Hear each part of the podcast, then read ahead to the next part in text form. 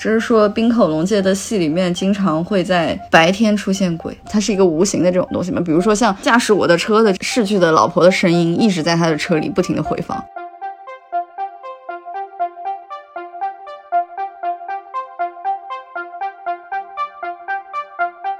我们按年份来讲的话，二零二一年可能这个影坛最值得关注的导演应该就是冰火龙界了。他今年有两部的作品都提名了三大电影节，而且这两部在三大的口碑都非常的好，而且都拿了奖。前我们请他过来的时候，可能我觉得一般的导演就是说啊，那好不容易出一趟国，然后到处玩玩呗。但其实他大部分的时间都是在酒店里面写剧本，就除了每天晚上要出来跟大家应后的时间以外，他基本上都在酒店里。然后他自己的片子，他基本上也不会来现场看。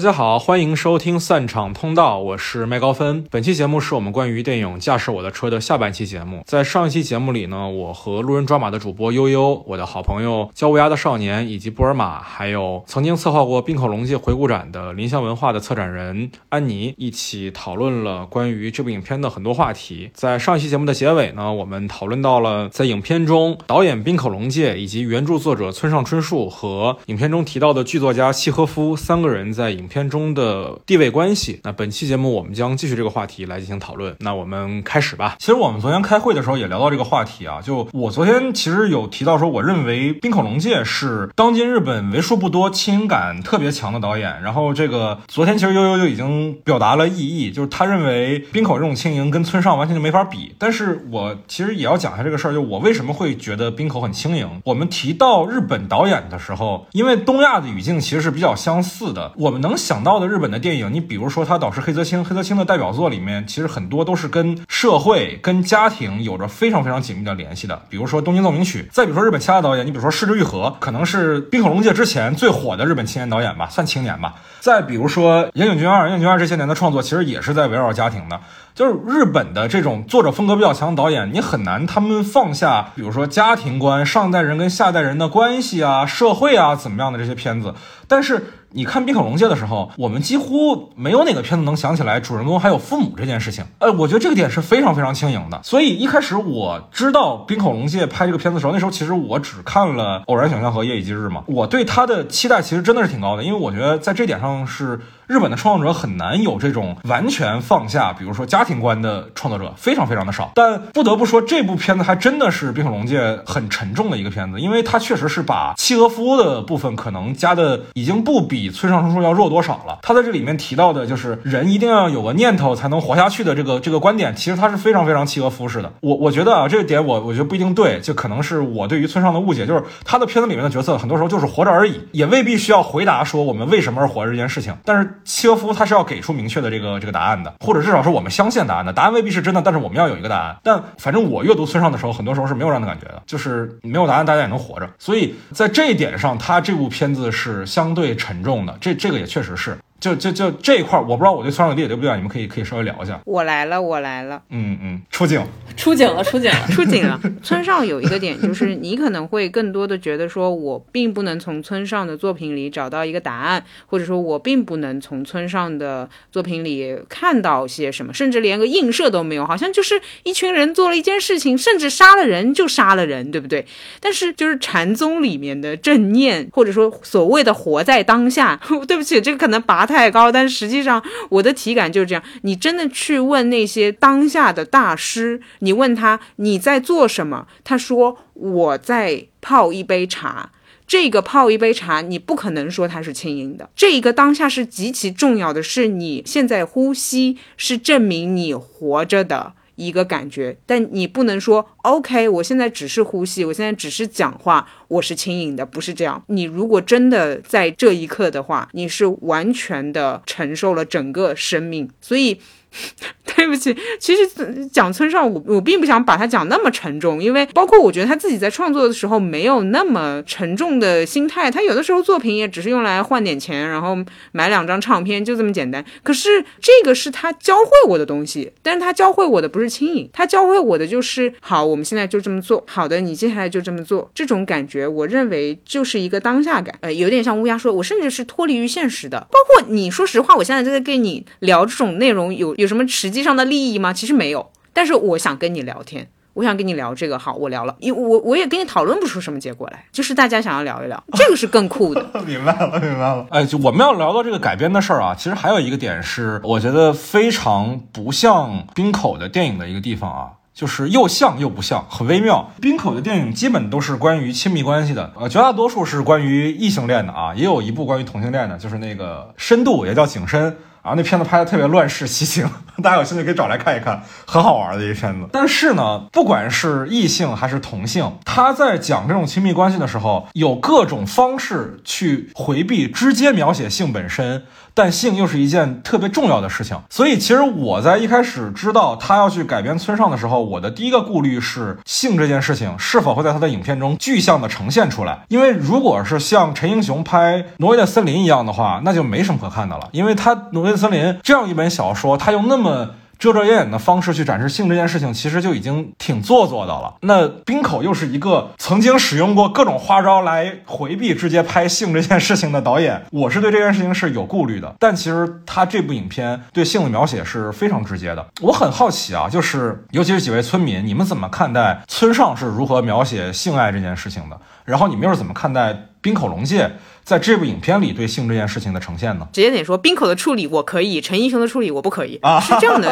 我我我刚刚甚至有点出神的是，你是在说村上写性爱遮遮掩掩吗？是我是我听错了吗？不不不不不，我说的是陈英雄的那个版本遮遮掩掩。我这两天还去特意去 IMDB 上查了一下，就是《挪威的森林》啊，我高中就看过的这本，当时当黄书看的这本小说，它在 IMDB 上它显示那个 nudity 的这个家长预警，仅仅就是建议级，就是。就是非常非常轻的，因为我之前《挪威的森林》的电影几年前我是没有看完的，看了大概三分之一吧，然后我这两天是又看完了的。我发现就是怎么可以这么去拍这个性这件事情，真的好，就像就像高中生一样不敢拍。不敢展示，但这个东西的痛苦你不拍出来，你要怎么展示呢？所以陈英雄这个处理我非常非常的有点愤怒了。说实在的，妈呀！我跟你，我之所以会跟你就是产生这种就是完全不一样的看法，是因为我觉得陈英雄写太多了，就不必他一直在讲这件事情，怎么了？他甚至直接把村村的主线都给忘了。我是以为他是不是在以这个为动力继续他的不是太好的电影？好像没有这个动力，他就已经拍不下去了的感觉。我不知道其他的人是。怎么样的一个感受啊？但是作为如果看过《挪威森林》小说的话，可能不用太懂村上，我觉得都不能这么折腾吧。以及陈英雄的性爱描写，我觉得挺到位了呀。你你还是你是嫌不够吗？啊，这是这是怎么回事？不是，我甚至觉得多了一点呢。不是不是不是，哎，我想问一下乌鸦怎么想？不是这部电影已经我从记忆中删除了，我真不骗你们，这个电影我太失望，因为我特别喜欢《挪威的森林》，然后我这个电影期待特别高，然后看完了之后生理不适，就是特别的绝望，就是它不是一般的电影那失望那种，特别绝望。然后这个电影被我从记忆中删除了，我整个电影只能回想一个画面了，呃，学生游行他经过那那段，其他所有全忘了，真的。那波尔玛怎么看呢？我觉得那个电影拍的，它只是机械化的把它提取到的所有的情节拍掉了而已，它都甚至都谈不上改编。呃，然后性爱这方面没有特别多的了解，就是在他们那个书里面什么的，我觉得村上写的挺好的。就因为之前麦高芬，呃，是谁来的？是悠悠还是麦高芬说什么村上性爱描写，说是。呃，什么啊？我来，我来，我，我，哦，对对对，它 是这样的。村的性爱描写，且就是你你也知道，比起其他的作者，这时候括号大家很容易想到渡边淳一括号，比起这样的一流来说，他的性爱可以说是被贴上了就是非常烂的作者之一。我觉得就是说，单从性爱这个来说，几几位导演都处理的比村上要好，真的。真的，这个东西具象化还是挺好看的，但是问题就在这里，就是问题是我我也并不想看到，甚至它的比重，我希望可以是更低。我要出我要出警，我要出警。来来，来 我特别喜欢村上春树的性爱描写，谢，我特别喜欢他，但也有可能有有个人加成，因为那个我看村上春树的时候才初二，很大程度上他作为我的性启蒙，其实是因为那个时期的人们对性都很感兴趣嘛，他的书也也让性给我祛祛魅了，呃，我慢慢的感觉哦，它是一个这样的东西，原来它是它不是那么神秘的，它是一个很有趣的东西，它不仅是一个呃欲望，它也是人与人的沟通方式，融入情感的东西。这么说吧，我喜欢村上春树笔下的性爱，胜于我对真实性爱的喜欢。我我要出警，我再出警，我 再出警。呃，乌鸦的发言就完全的村上主义者了，你们可以听一下，就是已经到这个程度了，就是很要命。就是怎么会有人就是看了一个人的性爱描写之后，他用的是什么词祛魅？怎么会这样子？那你说这个人性爱写的烂不烂？就是那个，我再回复一下。呃，一般来说就是祛魅。他说对于东西以前很向往，但是他后来后来变得变得普通了嘛。但我觉得他对我的祛魅是这样的，就是我之前对性并不了解，性对我而言是一个非常我我向往神秘的东西，它是一个欲望。然后村上春树的笔下的性剥离了那种完全的欲望，他把它有一种明确的东东西，或者是一种融入了别的东西的东西，它让我对性的一个神秘感消失了。但是他把它实体化之后，不仅没有讨厌，反而就是呃更加的感感觉有趣了。我体感上与你其实是共鸣的，就是说我的体感也是这样的。但是在这一段里面，我全程的内心想法就是我不要听，就是我想要保留神秘感，我不要听到这样的东西。对对对，咱们应该在讨论电影对吧？就是驾驶我的车里面，家福回家看见他老婆在和别人搞的时候，那个场景是没有女人的男人们里面另外一篇小说。的场景，所以它是照搬过来的。对，就是那个姿势也是一样的，然后视角也是一样的，就是那是一个很重要的性爱场景嘛。他可能从那个书里面得到了一些灵感。嗯，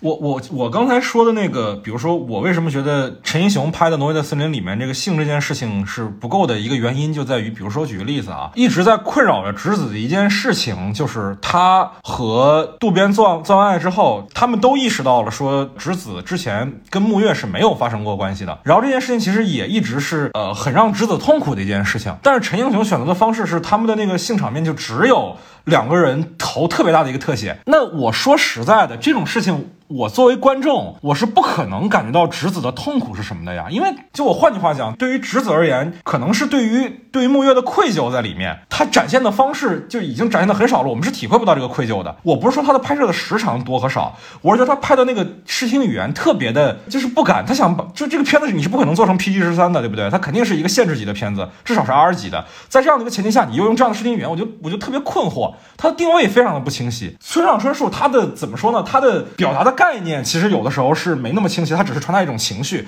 但他的描写都是特别具体的。你在文笔文风上就已经跟村上非常非常的遥远了，你传达的情绪都是不明确的。你要怎么就是，那你传达了什么呢？连情绪也不明确，那就更不用说观点了。麦高芬，你是不是有可能想多了？就陈英雄可能只想拍个大片。你看他那个卡斯和他就改编的这个配置，他他肯可能就是想拍一个有票房的大片而已，所以他不能出现太多 R 级的镜头。也许吧，也许吧。没没关系，你这个也是就是刚看不久的一个疑惑和愤怒的情绪体验，我们都有过。过段时间呢，你就会把这个开除村上的影集，你就会好很。多了，那好，我们不鞭尸陈英雄了啊，我们还是说回《冰口龙界》这个片子。这应该是我没记错的话，冰口龙界第一次真实的拍到床戏吧？对我其实说实在的，我是觉得还可以，做的蛮好的，而且他做的导演的工作是真的还挺细的。我就举几个例子啊，首先第一个是上来全片的第一场戏是妻子在给家福讲他的那个故事的前半节。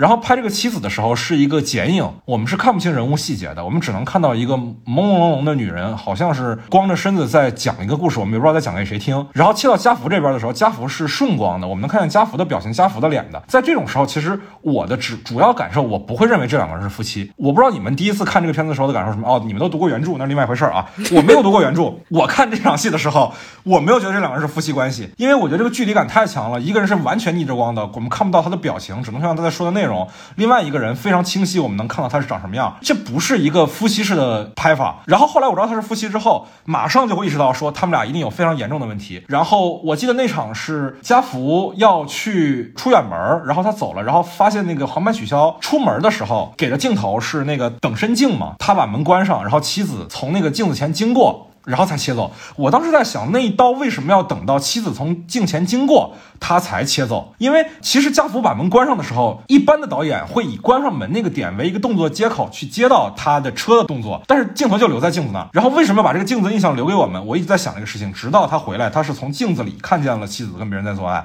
嗯，我明白了，这个镜子是一个非常非常重要的道具，这是他跟他妻子的一个隔阂，其实是他无法迈过的框线，其实是。而且同时你在看他妻子跟那个出轨对象的那场戏的时候，时候是一个完完全全的两个人都顺着光的，在一个画面里的镜头，就跟家福之前那场戏是是不一样的，是非常非常非常不同的。这种时候，我觉得这场戏拍的好，就好在说他跟第一场戏的反差强烈到我非常可以理解之后家福为什么那么嫉妒这个哪儿都不如他的年轻演员，嫉妒就嫉妒在。好像在那个画面里，他的妻子和这个男的显得比他和妻子还要亲密非常非常多。第一场戏两个人。光线条件完全不同，一个剪影，一个顺光。而在他那个出轨那场床戏里面，两个人是在一个光线环境下，还在一个空间里，就是镜子的空间，就是家福进不去的那个空间。就这个是他建立这个嫉妒的一个基础，我觉得非常非常的成功，非常非常的有效。你包括之后，呃，妻子在讲后半截的故事的时候，跟他那场床戏也是夜戏，也是灯光比较昏暗的。然后那个时候，我们都知道家福的心已经不在这儿了，完全的跟那场充满欲望的在阳光里、在镜子里的那场戏是是有很大的区别的。所以我觉得这个完成度是非常非常好的。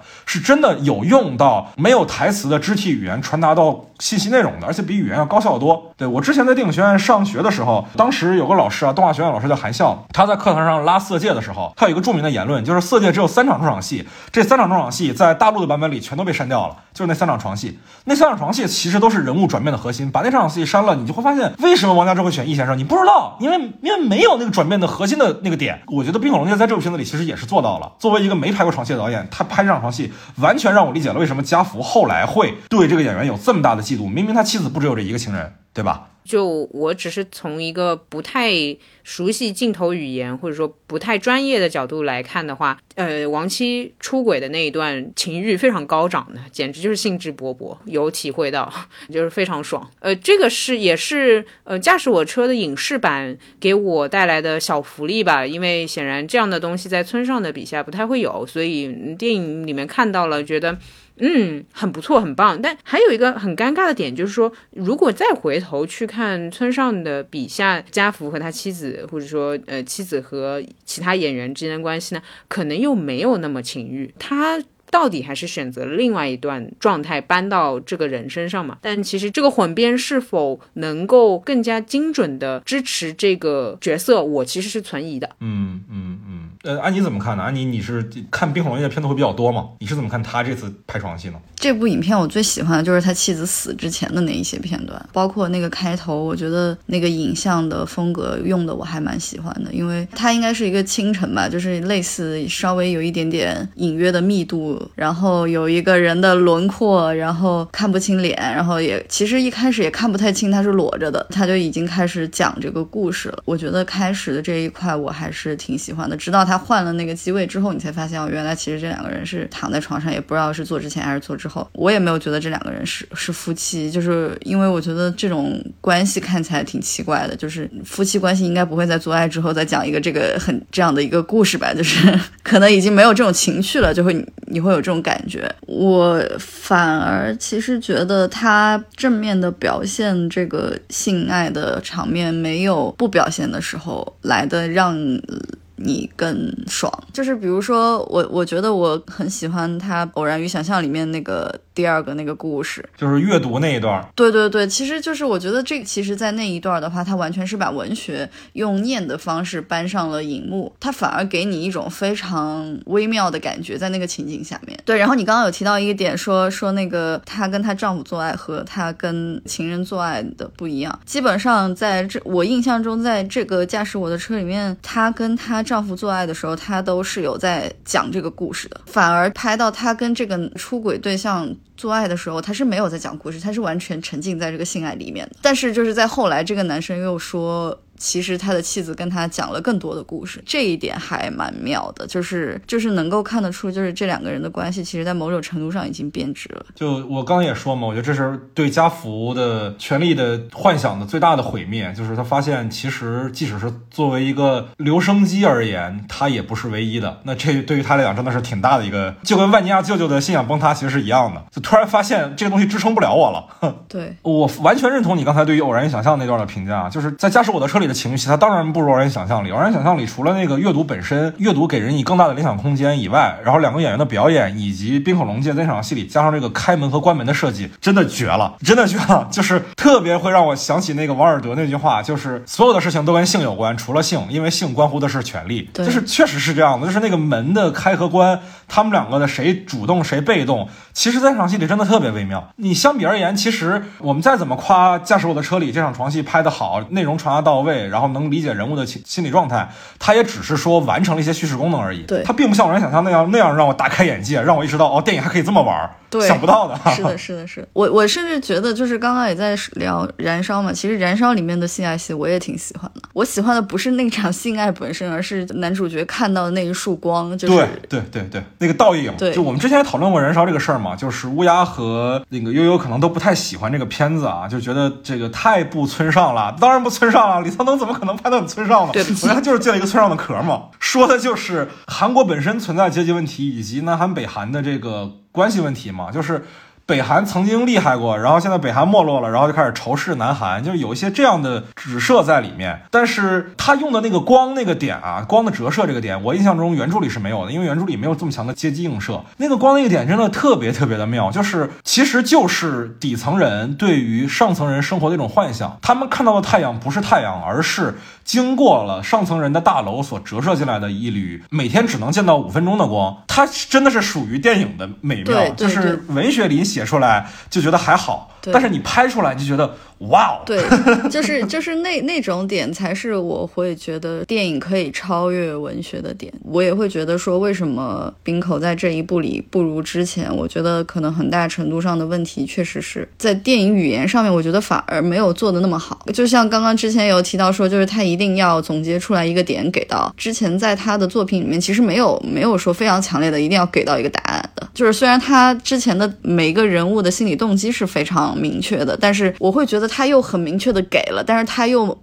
没有完全明确的给，就是就是介于明确和不明确这种非常暧昧的东西，他拿捏的非常的好。像夜以继日，就是他一开始喜欢的那个男的，然后他又遇到了这个男的，然后他又喜欢那个男的，就是你就会觉得他一直在这之中纠结。他看起来非常明确的知道自己喜欢谁，但是他似乎又并不知道。给人的感觉，我觉得是滨口擅长的，但是在驾驶我的车里面，我觉得这一点没有被运用到。就甚至在他之前的毕业作品里面，就是他毕业作品是激情嘛，就很多人看了会觉得是一个非常非常狗血的一个作品，就是他们就是这几个人中间的关系就是乱的不行。然后之前因为在映后映后交流的时候，也有很多观众就是说，为什么导演你的作品里面就是拍的都是一些非常狗血的东西？那冰口的回答就是说，那其实生活中比这东西狗血的东西还很多。我觉得他把看似非常狗血的东西拍的不狗血，才是他的本事，就是这种人性的复杂性。但是驾驶我的车里面，我没有看到这个东西，我我反而觉得就是后面这个升华或者是这个总结给的，让我觉得非常的不舒服。对，嗯，提到《畸形》这个片子是是非常有意思的，因为这是冰口很早很早的一个片子。我觉得可能我们的听众百分之九十应该是可能都没听说过这个片子啊。因为我之前为什么会说比较期待冰口来拍村上的小说的一个很重要的原因，就是我觉得冰口的电影是很少见的，他不会去非常明确的跟你把前因后果铺垫完了才交代事儿是怎么发生的。你像《畸形》里面那个故事里的男主角，他有一个情人，然后一直他深信那个情人是爱他的，结果发现那个人其实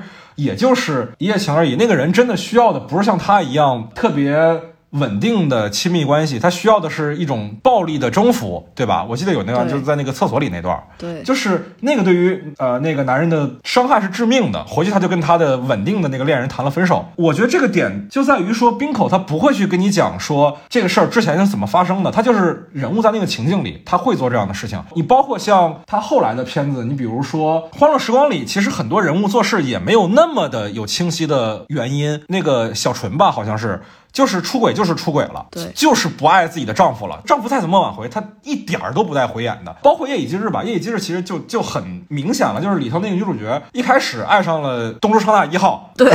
对，突然一号消失了。然后二号出现了，又跟二号去搞对象，一切都很好的时候，一号又回来了，看着是很狗血，但是不要去深究那个理由，人物表演让你信服了，他就是信服了，这也是为什么《冰火龙界》花那么多时间在演员身上，甚至能让演员真实在电影里出轨，对，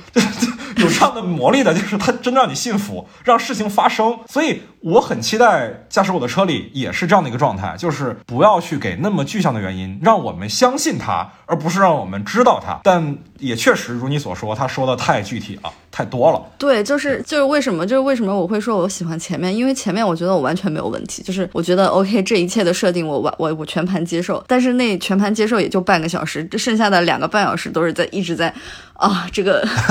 有一点崩溃。对对对对对。呃，既然我们聊到这儿啊，那我们接下来就主要来讨论一下《冰可龙界》这个导演好了。如果我们按年份来讲的话，二零二一年可能这个影坛最值得关注的导演应该就是冰可龙界了。他今年有两部的作品都提名了三大电影节，就是一年能推出两部作品啊，尤其是作者型的导演，就已经是非常非常难的一件事儿了。我们都知道王家卫是什么样的屌人，对不对？就是 说脏话了，不好意思。总感觉你在骂他。啊，那毕竟现在看到说《繁花》这个资金链又断了嘛，是不是已经第断了第三次了？毕竟王家卫是这样的一个人，就是作者型导演他们的生产量往往是很低的。这个《失之愈合》可能算是比较高产导演了，也可能要两三年才能拍一部。但是你像《冰龙界》，他一年能拍出两部，而且两部都提名了三大的主竞赛，而且这两部在三大的口碑都非常的好，而且都拿了奖。包括说我们之后看到的奥斯卡，可能《驾手的车》还会有更多的斩获，一定会有的。我心里是非常确定，就是国际影片一定是他的，然后可能还会有最佳改编剧本的提名啊。我先把 flag 立在这儿啊，然后看明年四月份的时候会。到底会有什么样的结果？但是我觉得对于很多中国观众啊，尤其是不是特别深度的影迷，这个名字可能还比较陌生。刚刚你也说了，一九年办影展的时候，其实《冰火龙界》还不是一个很红的导演，那可能还是需要安妮来帮我们的听众朋友们介绍一下《冰火龙界》这个导演的一个人生的脉络。好呀，好呀。其实冰口在之前很早的时候，可能零几年或者是一几年初的时候，其实在国内也做过一次影展，但那个时候其实是完一个完全没有名的导演。你看他。他现在也四十多岁了。他一开始在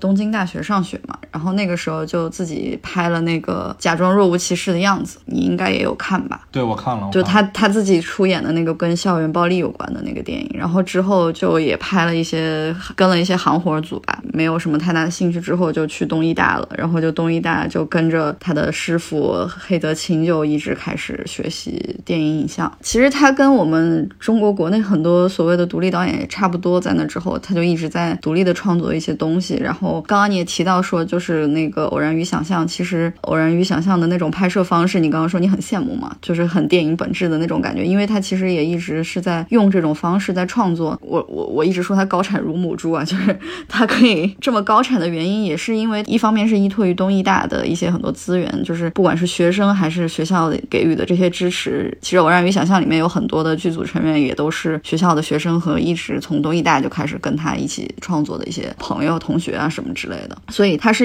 非常有一个非常固定的这种创作班子，然后他自己也有自己的节奏在创作。就比如说之前我们请他过来的时候，可能我觉得一般的导演就是说啊，那好不容易出一趟国，然后到处玩玩呗。但其实他大部分的时间都是在酒店里面写剧本，就除了每天晚上要出来跟大家应后的时间以外，他基本上都在酒店里。天啊，他出差的时候也在酒店里写剧本？对对对。然后我我我当时想的是说，我说那我。们白天可以带你去一些别的地方玩一玩啊，或者什么之类。他就说不要，我要我要写剧本。他每天都在写剧本，然后除了晚上吃饭和那个晚上映后的时间以外，他都在写剧本。然后他自己的片子，他基本上也不会来现场看，只是会在提前几分钟或者十几分钟的时候才会到现场。所以我当时就觉得他真的是一个就是真的很专注的一个导演。哎。这点我很意外，因为他其实是影片放映的时候他是不在的。对，就因为一般的导演啊，从我的角度来讲，去看现场观众的反应是一件非常重要的事情，尤其你去国外的时候，另外一个文化环境的当地的观众是怎么看你的电影的时候。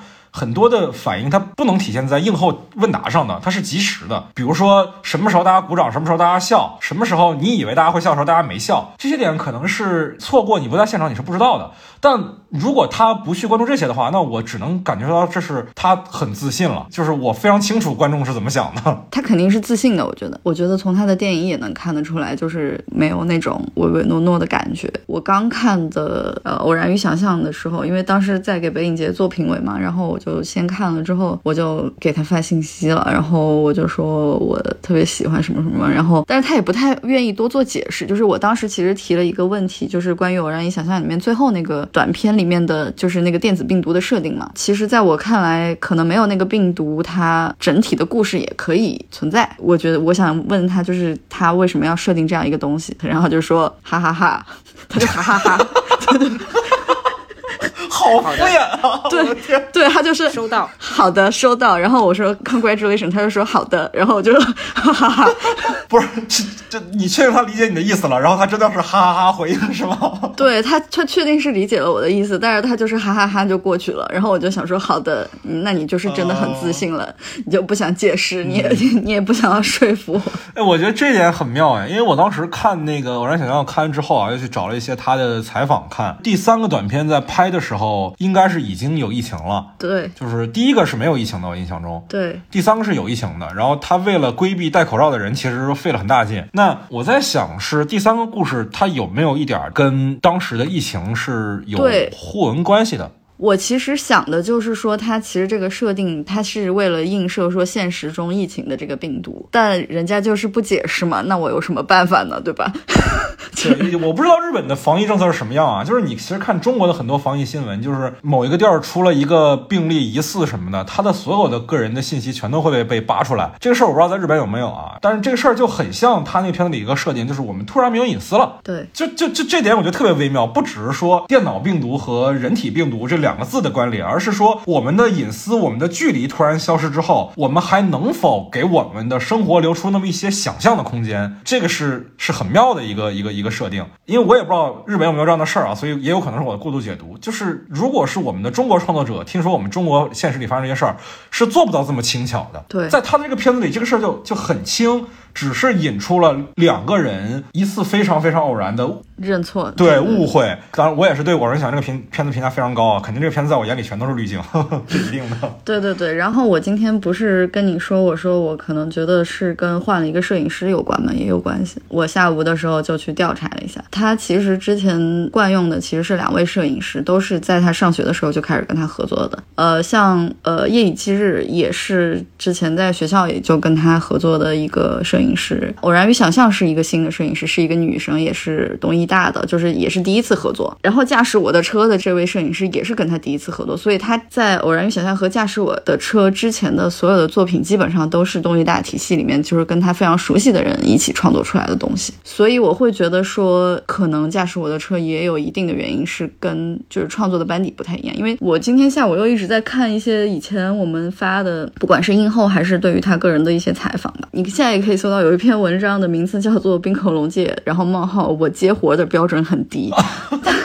因为他以前在日本的电影食物链的底端吧，就是也可以这么说，就是因为他就是那个时候没有办法进入到商业制作，或者是也没有办法花很多的钱去拍电影，所以他很多都是拿非常少的钱，然后以现有的资源去进行创作，在一个非常限制的情况下，所以他非常熟悉在如何在受限的情况下进行创作。像《夜以继日》其实也是由制片人找到他说，哎，想要跟你做一个东西，而不是说滨口龙介一上来就说我有一个项目，然后你们帮我找钱，就是大部分都不是这样的。然后《偶然与想象》，我觉得应该是他自己做的，因为在他来中国的那段时间，他其实就是在写这个故事，因为他现在只只拍了三个嘛，他其实写了七个故事，还有四个没有拍。哦，那太好了呀！对他之后会把剩下的拍出来。太好了，我我我的很大的一个感受啊，就是虽然冰火龙界他拍过特别片长特别长，《欢乐时光》是五个多小时，然后《亲密》是四个多小时，就是这种非常反人类的片长，它是以这样的片长见长的。你包括驾驶我的车也三个小时，就听起来就不像是我们常规意义上理解的电影的片长。但是我一直认为冰口龙介的短片的功力是比长片要长非常多的。首先我很喜欢《偶然想象》，其次他早年那些片子里面，我觉得不管是《天国很遥远》，还是《触不到的肌肤》，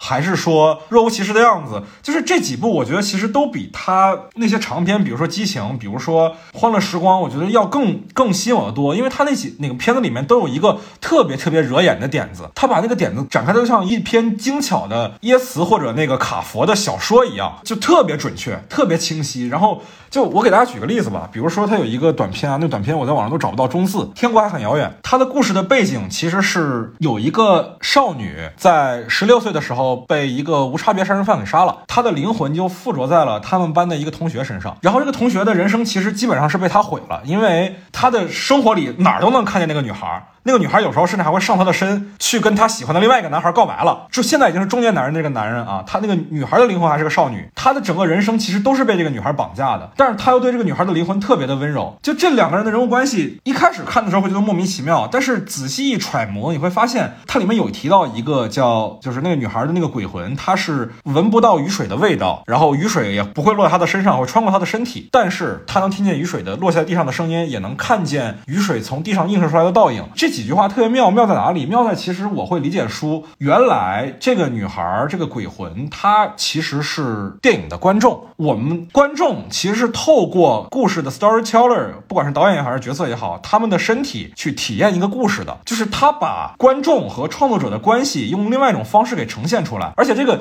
里面还有一个点提到的也很妙啊，就是这个中年男人本质职业是什么呢？是给 A 片打码的人。然后他自己是没有恋人的，然后跟这个女孩的关系，因为女孩没有实体，所以他们也发展不出任何的形式的亲密关系。他们只能像虚空一样的跳舞，手都牵不上那种，手隔着一点点小的距离的那种那种舞蹈。他就只能靠着给 A 片打码这个过程去体会到亲密关系是什么样的，而且那亲密关系也是表演出来的。在这个模式里面，又一次的把观众和创作者的本身的这个关系给阐述了一遍，就是里面每一个人似乎都有观众的特质，也都有创作者的特质。然后就在这样的关系里面，其实是反复的兑换，反复的碰撞，就只在一个半个小时的片子里面，我觉得特别巧妙。电影观很高级，这种的电影观的高级，已经很多年没有看到这样的创作者了。我昨天又看了一遍那个《天国还很遥远》嘛，只是说冰口龙介的戏里面经常会在白天出现鬼，但是在黑泽清的电影里面会在黑暗的地方出现鬼。嗯，黑泽清毕竟是拍恐怖片起家的嘛，是吧？对对对，但是我我后来就仔细想了一想，其实确实你可以从这个鬼的这个角度来理解的话，就是冰口的戏基本上都是大部分都是在白天，它也有出现鬼的这个东西，就是它是一个无形的这种东西嘛。比如说像驾驶你的车里面会出现的是一个逝去的老婆的声音，一直在他的车里不停的回放。对，夜以继日里有，也就是这个这个前男友像鬼魂一样嘛？是对啊，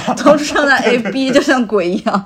然后在那个偶然与想象里面，也会病毒也像是一个很奇怪的一个一个鬼的一样东西，去隔阂人与人之间这种情感。他们俩在一定程度上这一点还是挺相似的。其实听你说，我才意识到冰口的作品里有这么多鬼，要不然我只可能只能想到《天外很遥远》那个真的有鬼的片子。现在你一说，我会意识到说，哦，驾驶我的车里前妻也是个幽灵，然后包括《夜以继日》里的东商大 A 也是个幽灵。那我觉得他跟黑泽清的一个很大的区别就是，黑泽清的鬼还是吓人的。一方面是因为他拍恐怖片出身，另外一方面是黑泽清成长经历里，你想想他那个年代是什么样的一个年代？是日本社会有攻击琴、有地下铁沙林毒气事件，有这样的恶性的社会暴力事件的那种八九十年代的事儿。在那个时代里，日本社会里最恐怖的就是人。会有经常多那种闯空门的人，闯空门也产生了很多恶性暴力事件。但是在冰口的时代里，真正影响他创作的是什么？是三幺幺这样的事儿，是天灾。而天灾里真正的变成鬼的人，往往不是对这个社会有不满，往往不是伤害他人的人，而是。对这个世界、对其他的人有牵挂的人，所以鬼它并不恐怖，它是人类未竟的关系的另外一端。就像村上说的，就怎么说来着？死不是生的对立面，而是作为生的一部分，与生永存，对吧？嗯，最出名的一句话。对对对对对啊！我也很好奇，为什么陈英雄没有用这句话，就是我觉得这也是他们俩非常大的一个区别吧。当然，我还是更认可冰口的观点一些，毕竟温暖比较好嘛。我们这个时代。对对对，就是黑泽清是很明显的在批判这个社会上面的。的这些阴暗面，就是你从 X 甚至就能看得非常的清楚，还有他之前的回路啊什么的这种，虽然就是那种惊悚片，但是它实质上都是在很大程度上批判就是日本的社会和人性的阴暗面吧。但是我觉得冰口就是你看他的长相，你也能看出来他是一个非常可爱的人，就是跟功夫熊猫一样。对他们就是从面相上也能看出来，每个人对待生活的态度是不太一样的。我觉得冰口是很有包容性的一个人，所以为什么会有人很多人说他拍的东西很狗血，就是可能在他看来这都不是狗血，就是这就是生活的一部分，所以他会觉得这就是很正常的一件事情，并不是一个需要去道德批判一个人或怎么样的一个东西。他他反而觉得说我们应该去探寻，就是这些事情的背后到底怎么样去试图理解每一个人的动机。但是黑泽清就是可能非常讨厌这一切，就是有点像金村昌平那种人。对对对，就反正你看，你看 X 甚至你就会觉得他肯定是非常，就是觉得这个这个世界已经没有希望了，就是会是这样感觉的东西。就是我看冰口的时候，其实会想到美国有一个电影运动叫 Mumblecore 呢喃河，然后这不是故意给大家上课，但我真的就是想到这个点了，因为这个点确实比较冷门，听起来我很枯燥，但我真的很想讲，辛苦朋友们听一下好了。呢喃河是什么概念呢？呢喃河就是其实跟冰口的创作环境很像，一堆穷学生，有时候也不是学电影的，但是因为数字摄影机的出现，大家拍电影就成本很低了，跟当年的那个超八、超十六的出现其实很像的，就所有人都开始拍东西了。拍东西呢，大部分也跟当年的新浪潮很相似的，就是都是讲青年人的存在主义焦虑。但这事儿毕竟发生在美国嘛，然后又是一个数字浪潮，其实也跟北欧的刀戈马鸠有点像。但是美国人嘛，这个运动其实一直持续到今天，可能还都还在反哺美国电影啊。我觉得冰口龙介的创作方式其实就就跟这个很像，因为其实呢喃河的很多片子里面的角色也都是像葫芦娃一样无父无母啊，葫芦娃也不是无父无母啊，葫芦娃有爷爷，那个孙悟空一样无父无母，对。像孙悟空一样，这种是属于当下的电影，就是我们这个时代会留下来印在二十一世纪第二个十年的记录上的这些电影。我觉得就是，所以能看到冰口把它做到这么成熟是非常非常的不容易的。因为其实尼尔河他说是电影运动，但是真的流传到普通观众里的作品其实是非常少的。就算现在有些片子有尼尔河的影子，比如说最有名的就是《弗朗西斯哈》嘛，但是他也不是像冰口一样用了很多非职业演员。你像偶然想象这么一个有影响力挺大的一个片子，电影节秒空的片子，它里面几乎没有任何的职业演员啊，好像第一个有吧，但是你看第二个、第三个几乎都不是职业演员，那这是非常非常非常少见的。但是美国的尼南河，你真正能拿出来说有影响力作品，你比如弗朗西斯哈，他还是。专业演员还是格雷塔·格里格自己演的，还有 Adam Driver 这些主流演员，他的创作环境不像他们的教义那样的自由宽松，但是我觉得冰可龙界是做的很自由、很宽松的，很符合我对电影的理解的。我非常非常欣赏这样的电影，就是这是我觉得电影的理想的形态，就是你用最少的材料。去完成你最理想化的创作。电影不要被资本去绑架，去做你自己想做的东西。哎，我操，又升华了，对不起。没有没有，这个就是我刚刚说冰口龙介就是厉害的点，就是他能够在有限的条件里面去给你创造出一个非常精巧的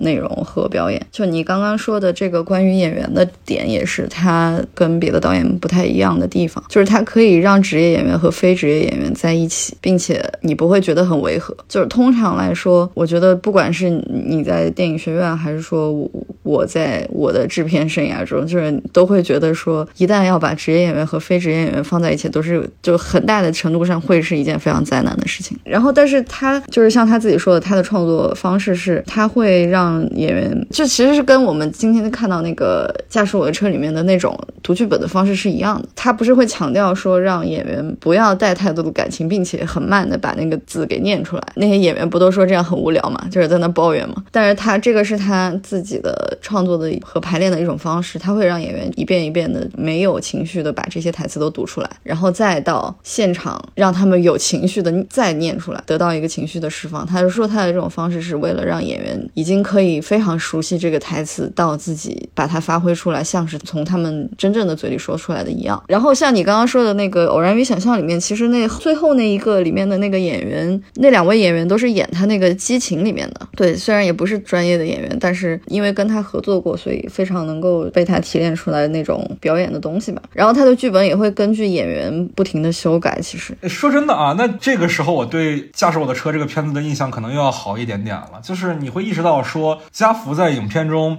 调整这些演员的状态，很多程度上也是冰河龙界调整这些演员的过程的时候，呃，你就突然觉得这个电影带有点原电影的意味了，就是它好像半真半假一样。也许那些演员的那些状态，很多时候未必是真的在表演，有多少是表演，有多少是真实的，我们好像就没有那么好界定了。就我其实之前就有好奇过，说他选这些国际演员的时候，是先写好剧本，然后再找这些演员，还是说定了这些演员之后，还会根据他们的，比如说国籍也好，比如说出身也好，再去调整剧本里面的内容？现在听起来好像更可能是他有去调整的。那我觉得这个这个片子这种创作方式还是蛮高级的，把电影跟戏剧的隔阂又打通了一点点，因为戏剧是即时艺术嘛，是。它的制作过程，它的演员进入角色的过程本身是有艺术价值的，而电影很多时候我们看的是结果，是所有人合在一块儿完成一个最终的影史上不会变的，只要这个拷贝进了云端之后，千百年以后看，顶多就是修复版本色调上的区别，不会有其他变化的，它是既定的东西。但是戏剧每场都不一样，所以才会莎士比亚的戏剧才会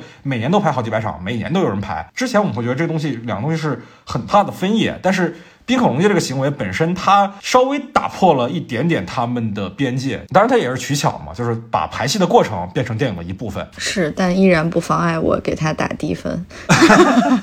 哎，那说到戏剧感这个事儿啊，其实我也想展开来聊一聊。就是首先，戏剧是冰火龙介影片的很重要的一个元素。同时，他的导师黑泽清也经常被人说是一个戏剧感很重的导演。呃，我看的第一部黑泽清的影片，其实就是今年北影节冰火龙介单元啊。看的这个冰火龙介参与编剧的《间谍之妻》，然后我非常的失望。首先剧本我很不满意，然后他导演功力呢，就是每个演员的调度都特别，就是真的很戏剧，就是有的时候经常是一个比较全的全景。呃，演员从画外入场，然后发生了一些事儿。然后演员在出场以出以演员下台为这场戏的结束，很常见是这样的这样的表演，而且这也不只是体现他这一部片子里啊。我后来又看了他的，你像《毛骨悚然》《X 圣治》以及《东京奏鸣曲》，他的片子很多都是这样的，就是首先景别比较宽松。其次，演员有明确的入场和出场，然后每场戏几乎都有明确的事件发生，这是其实是很很戏剧的元素。但这种戏剧，我觉得跟在电影里直接出现戏剧本身就是冰口的这种创作方式是不一样的。因为冰口的戏不是那种很戏剧感的东西，因为他有时候演员没有什么入场出场，很多时候没有入场出场，而且很多时候一场戏整场戏就是两个演员坐在那儿干坐着聊天，也没有什么表演调度。但黑泽清是有很多表演调度的，他们俩的戏剧感完全是戏剧的两个层面，一个是戏剧本身，就是冰口龙介他把戏剧挪用到电影里，另外。另外一个是用戏剧的方式去拍电影。我的推测是，黑泽清他是上一代导演，上一代导演他们的接触影视其实应该是在他们的成长经历里是晚于戏剧的，因为在他们年轻的时候，可能看电影还是一件很有仪式感的事情，不是那么容易的。但日本毕竟是曲艺文化，是个很传统的事儿，所以看戏是一件很常见的。日本的传统的戏剧也很多，但是冰龙界他这一代的人看电影已经不是那么高门槛的一件事儿了。对于他们而言，可能反而你像我们现代人，我们九零后。啊，当然乌鸦除外啊，乌鸦是八零后，不是不是，我我要强调一下，我是八九十一月，等等于九零哈，等于九零。好好好，我们九零后看戏剧反而变成了一件非常非常难得的有仪式感的事情，所以。在冰可龙界讲到戏剧的时候，我甚至觉得他是有点客气的，他是有点神秘感的拍戏剧，这跟黑泽清完全是掉了个个。在黑泽清那儿，电影本身是有仪式感的，所以他需要从戏剧里面借东西来拍电影。但是冰可龙界戏剧才是有仪式感的，所以我需要仪式感的。时候把戏剧挪用过来，可能是两个时代的。人的。一个一个差异。对，但也很有意思，很微妙。对电影和戏剧的。两种理解的。对调，我觉得是我们关于冰口的。这部分也就先讲到这儿啊。然后我们来聊最后这个，因为我感觉这个村民们已经很久没有说话了，都是咱俩在。聊天了，嗯，给村民们提提提神啊！我们我们跳出冰恐龙界和这部驾驶我的车，我们再回到村上春树，哪些村上的作品你们比较期待看到他的改编，以及你们觉得如果要改编的话，哪个导演最好？哪些演员是你们心中的卡斯之类的？悠悠先来吧，还是我个人的话，因为是 E Q 八四入的坑，我入坑不算早，所以我竟然有点希望 E Q 八四拍成晨间剧。呃，因为晨间剧我也就看过东出昌大和对 和他的那个前妻了的那一部呃多谢款待，然后我可能对晨间剧的预期就是平凡一些，但是快乐一些。呃，希望 E Q 八四的基调能够。欢快一些，然后说明一下，就是说我希望是剧而不是电影的原因是，我们看到《挪威森林》，我至少觉得它是来不及讲事情的。如果是 E.Q. 八四那个长度的话，那就更来不及讲了。所以倒不如慢悠悠的，我们花一些时间把它讲完。对，慢慢悠悠的拍，对吧？不要夹带私货。好不夹带私货，我肯定要夹带私货的好吗？对朋友们啊，这个呃，路人抓马的悠悠有一档个人博客叫慢慢悠悠，对，大家可以订阅一下。好，谢谢大家。好，我们说回来，成人剧的概念就是每周一到周六早上播的剧，所以它的主要受众呢，其实就是家庭主妇。因为我们知道，在日本的社会里面，家庭主妇是一个非常庞大的群体，所以我们能看到成人剧很多时候它的格调比较轻松，给女性看的，谈恋爱的，或者讲一些都市生活的，单集的片长会比较短，整体的制作也是比较轻松的一个氛围，这是一个晨间剧的基调。哦，当然哦，其实 E Q 八四我把它安排晨间剧，并不是一个非常合理，可以说是不合理的操作。但是我反而想要看看这样的反差，因为村他的作品。总体来讲还是不能是那么轻松的，但是我觉得相对轻松的演绎一下，以及单纯从形式上来说，我短一点，但是整体的这个剧的跨度的时长长一点的话，会比较像村的日常吧。他本来也就是个马拉松式的人，所以你你一个三四个小时，你非得把它讲完，这个很疲惫。他本来就是每天每天，我每天每天在做这件事情，所以我想要看看这个形式下文学翻译到影视会不会好玩。就是我以及我预测一个票房，可以这样吗？就我觉得一定会卖爆啊，因为我我自身虽然不是家家庭主妇吧，但是还是挺女的一个内心。我看 E Q 八四里面可以说很多精力都放在天武和青豆的生活上面，我觉得这个东西甚至可以引领一把日本家庭主妇的生活潮。潮流吧啊，本来村上也比较擅长这个，所以我想要让他稍微轻松一点，就咱们也不去深究这个东西，呃，两个月亮也好啊，什么小小人什么的，我们可以反而是把它再萌化一点，再可爱一点，看看会不会碰撞出好玩的。反正大家改也就改成这个样子，不如再挑战一个新的角度。对，而且成人剧也不用那么严肃嘛，是吧？主要受众既然都已经是家庭主妇了，就没有那堆臭直男给你扣设定合不合理了。呃，是的，那这样我觉得反而用。村上的那个现在是现在的那种感觉，嗯，好像也不错，嗯，就其实正巧就之前云逛了那个村上图书馆，他的那个主持正好是 TBS 纪录片里面的演饰演青豆的，确实有一些人在挑战青豆。我看了那个主持人的调性，他就是一个完全村上式，至少他自己都觉得自己是村上主义式的那种人了，然后很可爱的，就是他反倒不像是青豆那么。让人感觉稳准狠，那么表面上沉静的那种，所以我当时看到他，我会觉得说好，呃，这样的人演也 OK。我我反而觉得可能因为这部小说够长，所以说能接受二次创作的空间会比较大一点。那个你刚才提到那村上图书馆是上海的一个活动吗？还是？哦，对，上海译文他们联络到了村上图书馆的一个主要负责人，然后大家一起逛了云逛了村上图书馆。因为疫情嘛，我们就没有办法。线下打卡了啊，所以相当于是直播的形式。嗯，是的呢，大家真的是竭尽全力的在靠近他呢。啊，哇，好不容易啊！我还真的没有听说过这种，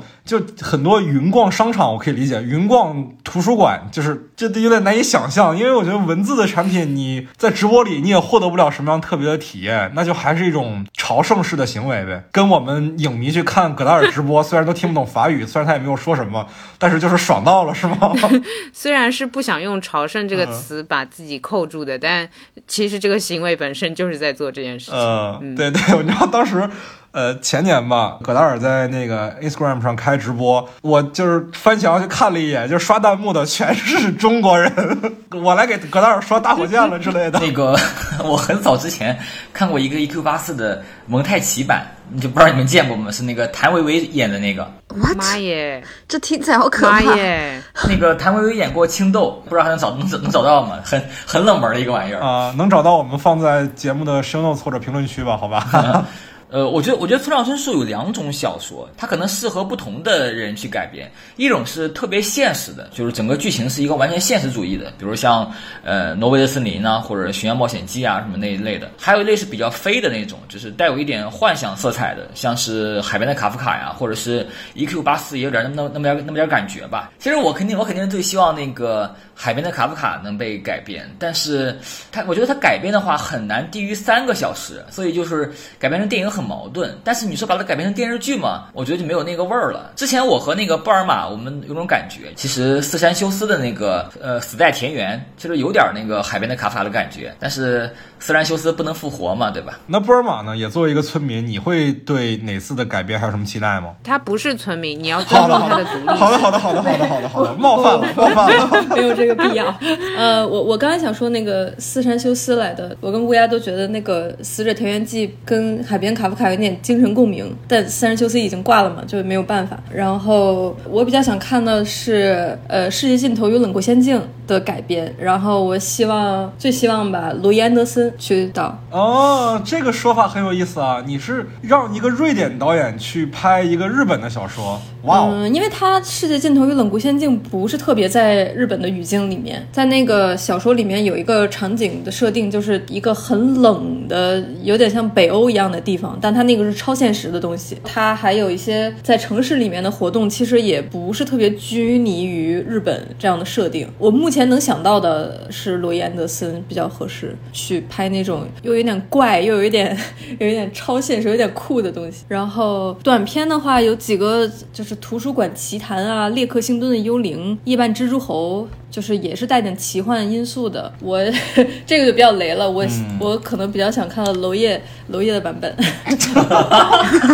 我先给低分好吗？先给低分好吗？为什么呢？为什么是娄烨呢我？觉得娄烨拍东西比较自然，他因为这些有有一些奇幻元素嘛，他能给这个导演更多的解读的空间，就不会像驾驶我的车一样，你必须加一些什么东西才能让它看起来比较丰富。驾驶我的车原本的那个故事真的没有什么好好改编的，它是是因为冰口龙介自己加了很多东西，然后与这个语境特别契合，才有现在这个电影的这个体量嘛。然后他这几个短片，我觉得呃有很多很多可以就真正去改编，然后你去发散思维的一个东西。就好比说王家卫要去弄那个东邪西毒，他会去说我我去想象那个东邪西毒年轻时候的故事，就是他会有一些这样的类似的空间。我想分享一个细节，并且说我可能会打低分的原因，就是《图书馆奇谭》它有个设定，就是得读完那本书，就是得读完为止。我就想说，天呐，怎么让一个导演把这个东西表现出来？好害怕呀！我我怕就表现的太尬。我觉得他那个《苏州河》里面那个美人鱼就表现的挺好的呀，就很自然。虽然很假，但是很自然。对，就是那种感觉的，嗯就是他能与这个语境特别契合。然后这些小说里面都有一些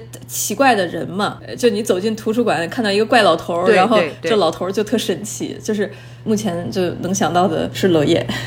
那我决定再把杨楠的圣诞节也给娄烨拍。你们分配了这么多，我也分配一个，我我也想把那个多起坐给岩井岩井俊二拍。哦，对我严井俊二，严井俊二也可以，严井俊二也可以，我觉得特别可以。我觉得严井俊二上来就拍《挪威的森林》可能拍不好，你你可以把那个多起坐看成是低配版的《挪威的森林》。对对对对对，练练手，练练熟悉一下。所以在你们心里，其实期待的是严井俊二来拍《挪威的森林》，是吗？他多起坐拍好了，我就支持他拍《挪威的森林》。我那个高中的时候看过一个野史，呃，严井俊二当年想拍《挪威的森林》，村上春树拒绝了。村上春树当时人在人在内蒙古，然后拒绝了他，然后他就自己自己就拍了《情书》。哦哦，你要这么说也确实，就是情书也是由一个死去的前任所引发的现任的这种存在主义危机，跟挪威的森林是有点像的啊，好像还真是。我之前没往这个角度想过，但确实哦，好像这两个作者还真的有点潜在的关联性。我我现在听完了那段野史，我只想问村上当时在想些什么。那所以就交给了英雄吗？我也想问，为什么为什么陈英雄就答应了？为什么？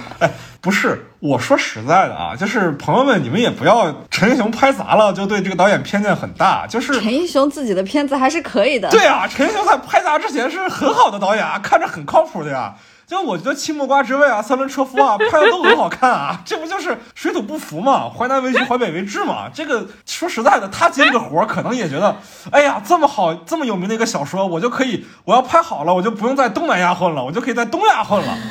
然后我就可以走得更远了，是不是？对你，你说起来，说起来那个片儿，我还还一个记得的地方是陈英雄版的《欧德芬我感觉特别热。对对对对对，我我我真的我挺惊的，就是就是我理解日本那个时代是有一点西方文化的影响，但是大家都穿那种短袖、花衬衫、戴个大墨镜，对，然后片子出来第一场戏有那种知了的声音，阳光特别强，那个木月和渡边拿俩冰用杆在那击剑，我的天呐，这跟东南亚真的没有屌区别，真的就是在当越南拍，太热了，不是这样吧？我我终于释怀了。今天我觉得今天和大家聊天，我最大的收获就是乌鸦那句太热了，我终于明白到底哪儿不舒服了。我看了那么久就没想明白。嗯，但是真的就是不要对陈英雄有偏见，陈英雄自己的片子还是还是很可以的。对对对，我非常推荐还没有看过《青木瓜之味》的朋友们看一看《青木瓜之味》。真的，我觉得那个韵味实在是真的是很棒，很热。对，那个真的很热。那个越南嘛，那那个就比如说我们在想到那种气候的时候，就不一定非得想到像阿比查邦、像毕赣这种这么现当代的还在生产力很高的创作者。你往早一点看，也有一些像陈英雄这样，他的作者风格可能不会像毕赣、像阿比查邦这么的反主流、反类型，他可能还会有一些呃经典叙事的东西在里面。但是我是觉得